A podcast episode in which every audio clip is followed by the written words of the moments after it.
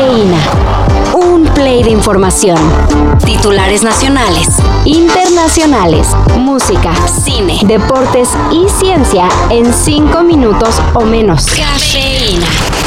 Científicos están colocando tejido cerebral a ratones y solo podemos pensar en que alguno va a tratar de conquistar al mundo. Pinky cerebro, Pinky cerebro, uno es un genio, el otro no está de acuerdo. De laboratorio son, son Pinky, son Pinky cerebro, bro, bro, bro, bro, bro, bro, bro. Así es, cual Pinky y Cerebro, roedores son blanco de experimentos realizados por un equipo de la Universidad de Stanford, California, con el objetivo de producir modelos realistas de enfermedades neuropsiquiátricas humanas y, claro, tratar de curarlas.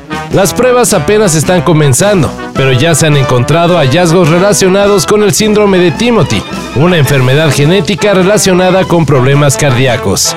Cerebro, ¿qué vamos a hacer esta noche? Lo mismo que hacemos todas las noches, Pinky, tratar de conquistar al mundo.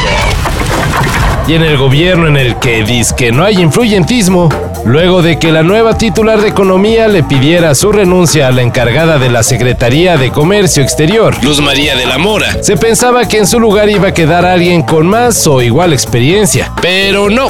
Para sustituir a la experimentada negociadora de disputas del TEMEC, quedará Alejandro Encinas Nájera, el joven hijo del subsecretario de Gobernación Alejandro Encinas. Damos paso a la sección que nos enseña el significado de palabras que son poco usadas para reforzar nuestro léxico. El término en esta oportunidad es nepotismo.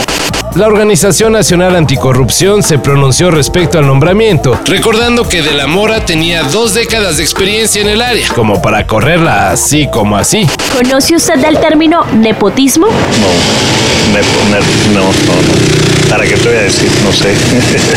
Y sobre todo que la designación de Alejandro Encinas Jr., mm, pues no sé ustedes, pero por acá nos huele a nepotismo. Tengo entendido que es cuando una persona le da preferencia a un familiar para en alguna ocasión de trabajo. Hace unos días les informamos de la cancelación de los conciertos de Ringo Starr en México. Se pensaba que podría haber una reprogramación de las fechas, pero no será así.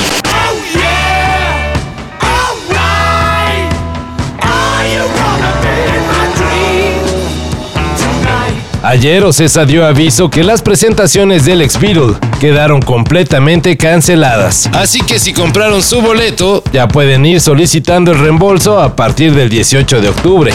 Con amor, Ringo. Postdata.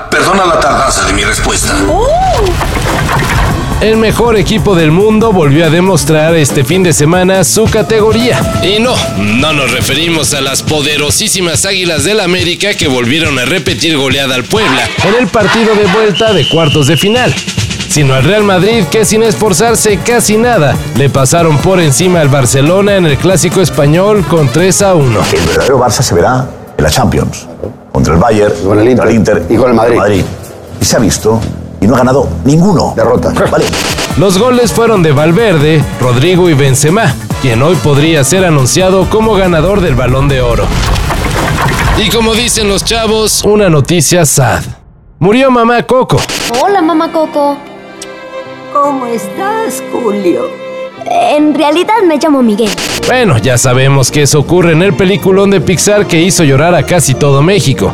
Pero nos referimos a doña María Salud Ramírez Caballero, la mujer que sirvió de inspiración para crear al entrañable personaje. Según se difundió ayer, la verdadera abuela Coco murió a los 109 años en la ciudad de Santa Fe de la Laguna, Michoacán, donde ya se había convertido en toda una celebridad a raíz de la cinta en la que los gringos retrataron la bonita tradición del Día de Muertos.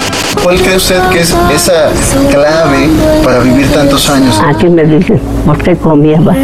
Digo yo, pues puro frijol y pescado y haba. Con eso, con eso me crié. Descansa en paz.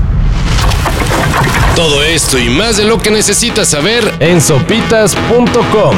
El guion corre a cargo de Álvaro Cortés y yo soy Carlos el Santo Domínguez. Cafeína. Un shot de noticias para despertar. Lunes a viernes por sopitas.com.